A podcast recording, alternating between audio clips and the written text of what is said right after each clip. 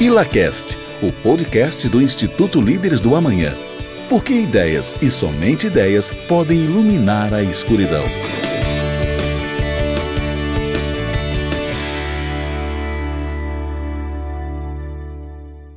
Sejam bem-vindos ao ILACast, o podcast do Instituto Líderes do Amanhã. Somos um instituto que busca formar jovens lideranças empresariais comprometidos com os ideais da liberdade e o Estado de Direito. A conversa de hoje será baseada no estudo de livro Vencedores por Opção, de Jim Collins e Morton Hans. Meu nome é Edipo Vasconcelos, associado 3 do Instituto, e foi líder do evento em questão. Estarão comigo nessa apresentação do podcast a Laís, o Ivan, o André e o Gustavo. Vencedores por Opção traz a seguinte questão-chave. Por que algumas empresas prosperam na incerteza, até mesmo no caos, e outras não?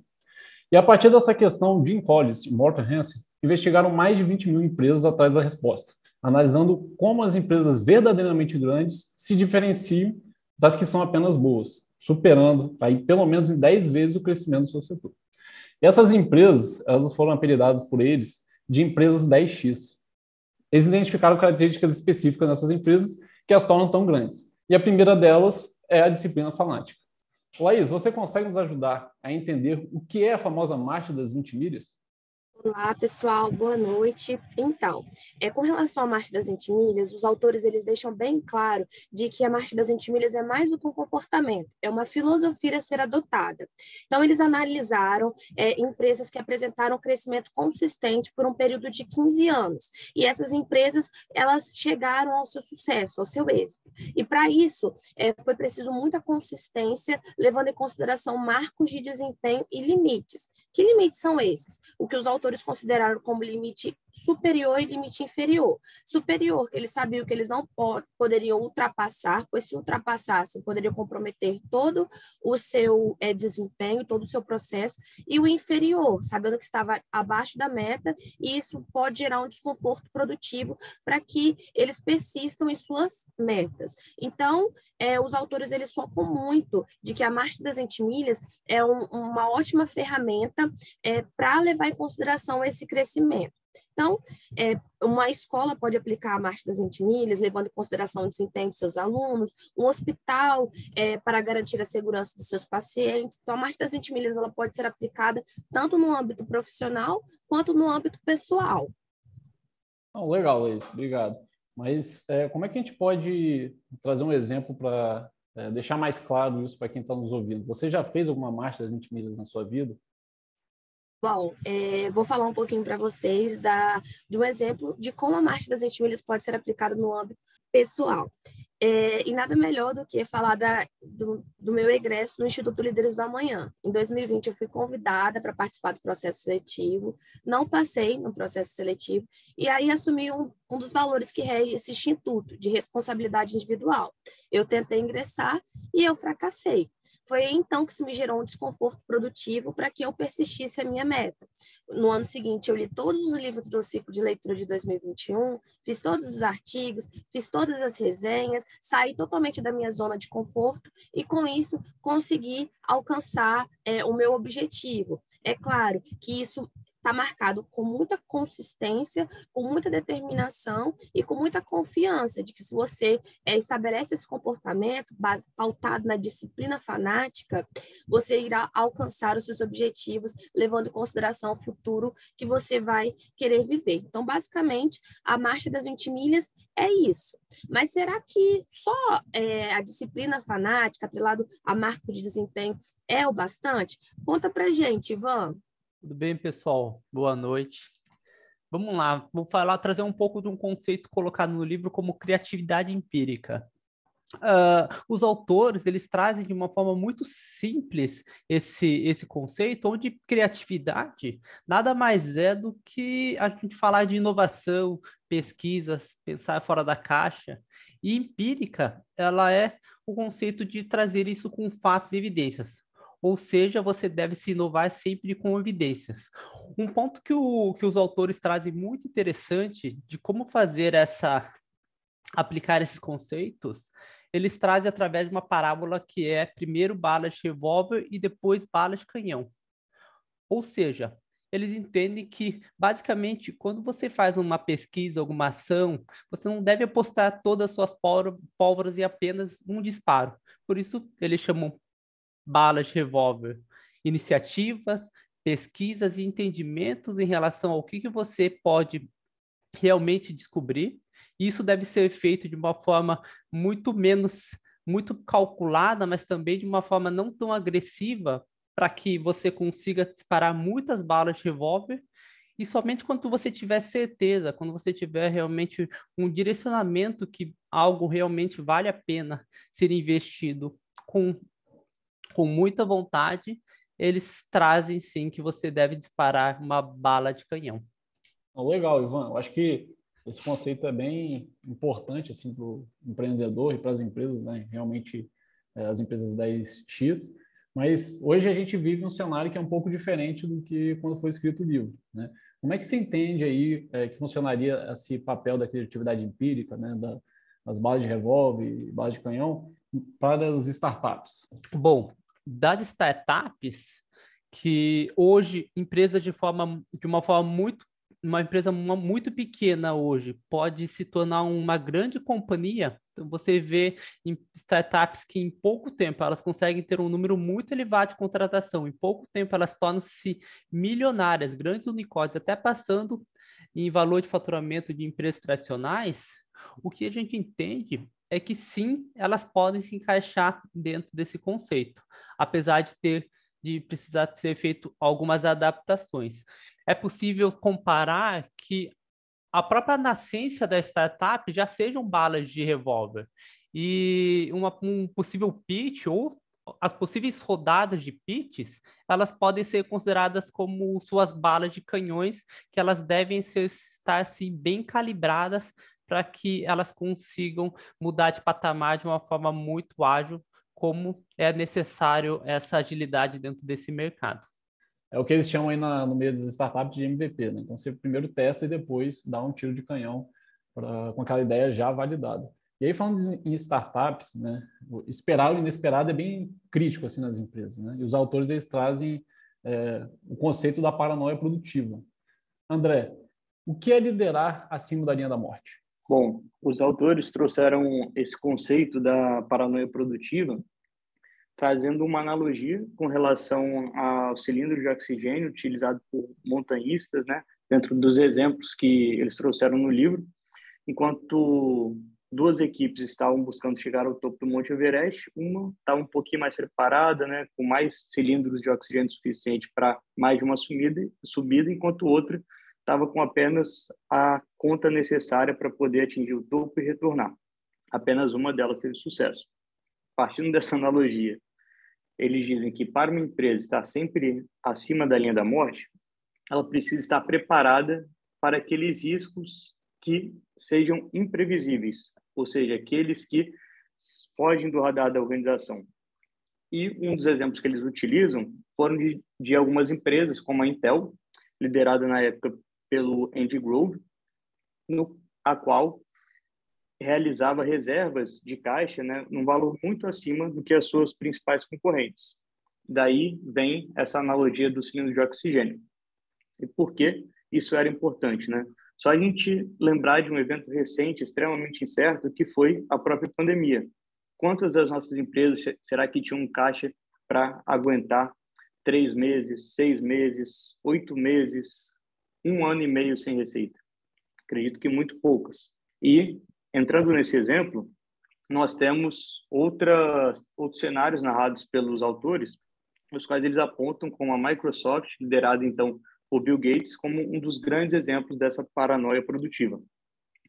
Bill Gates, inclusive, disse certa vez que gostaria de ter, já no início da, da história da Microsoft, caixa suficiente para pagar todos os salários dos colaboradores da Microsoft durante um ano, ele gostaria de ter caixa suficiente para poder adimplir todos esses valores caso fosse necessário.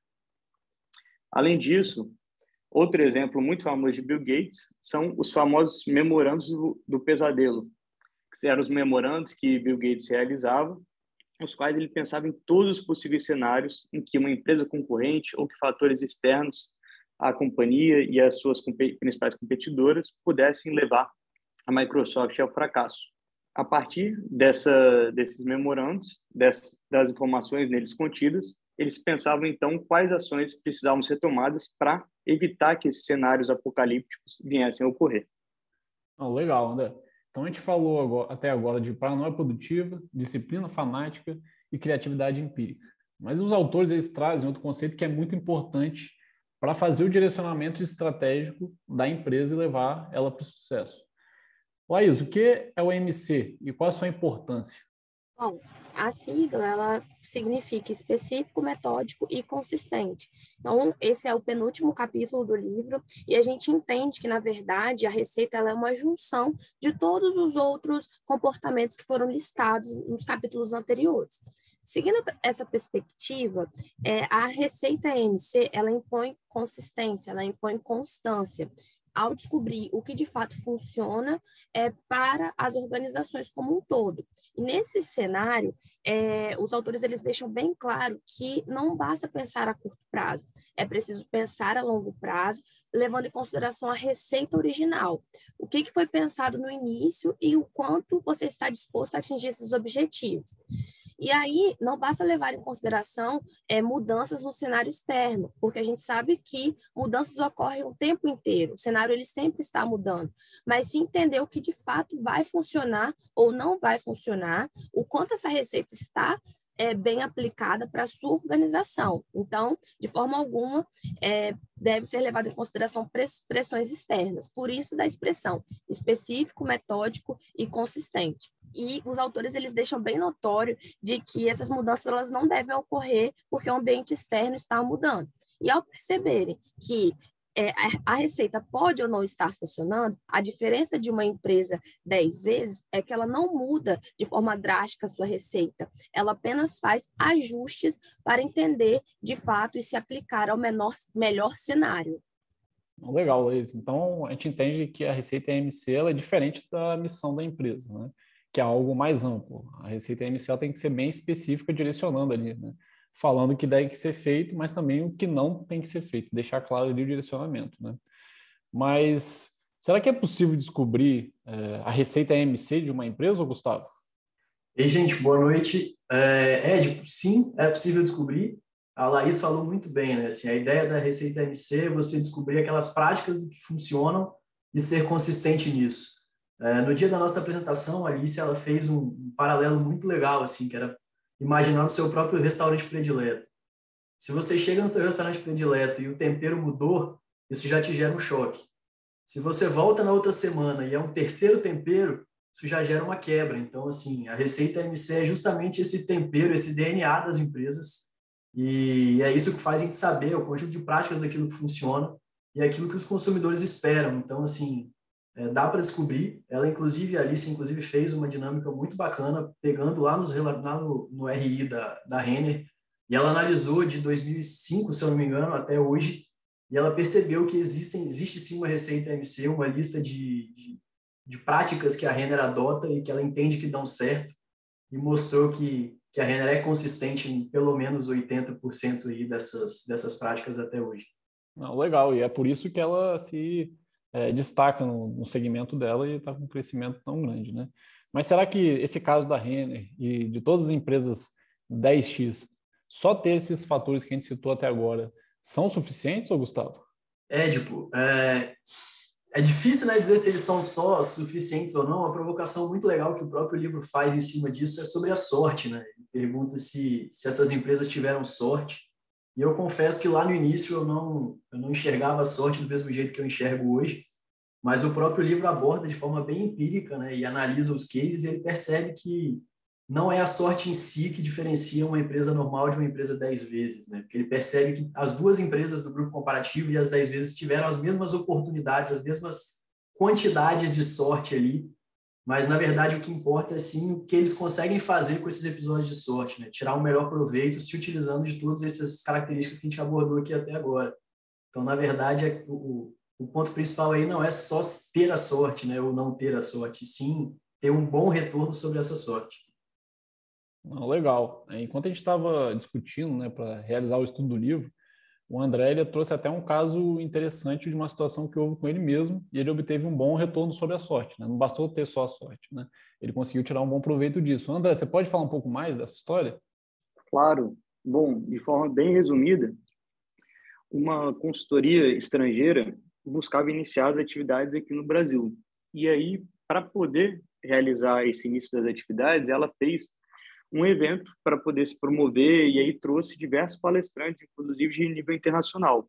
E um dos palestrantes convidados foi Tom Fox, que é hoje talvez uma das principais referências de compliance no mundo no mundo inteiro.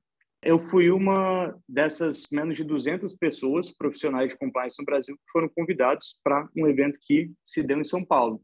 Eu buscando ter um retorno sobre essa sorte, né, saí daqui de Vitória de última hora da forma como que deu e fui para São Paulo, mesmo tendo que voltar ainda no mesmo dia, já que no outro no outro no dia seguinte eu possuía uma, um compromisso que, que eu não conseguiria adiar.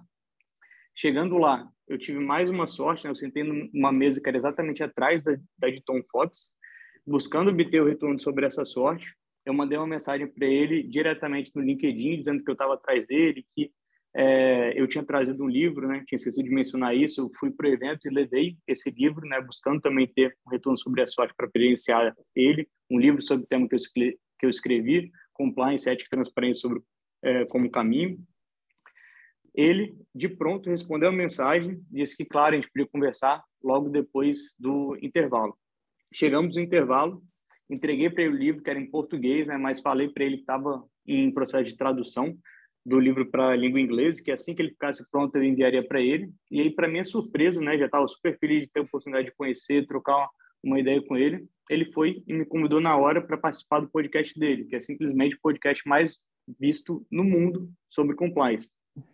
E, inclusive, sexta-feira que vem, nós vamos gravar uma segunda edição, depois de ter gravado, né, depois daquele, daquele encontro nesse evento.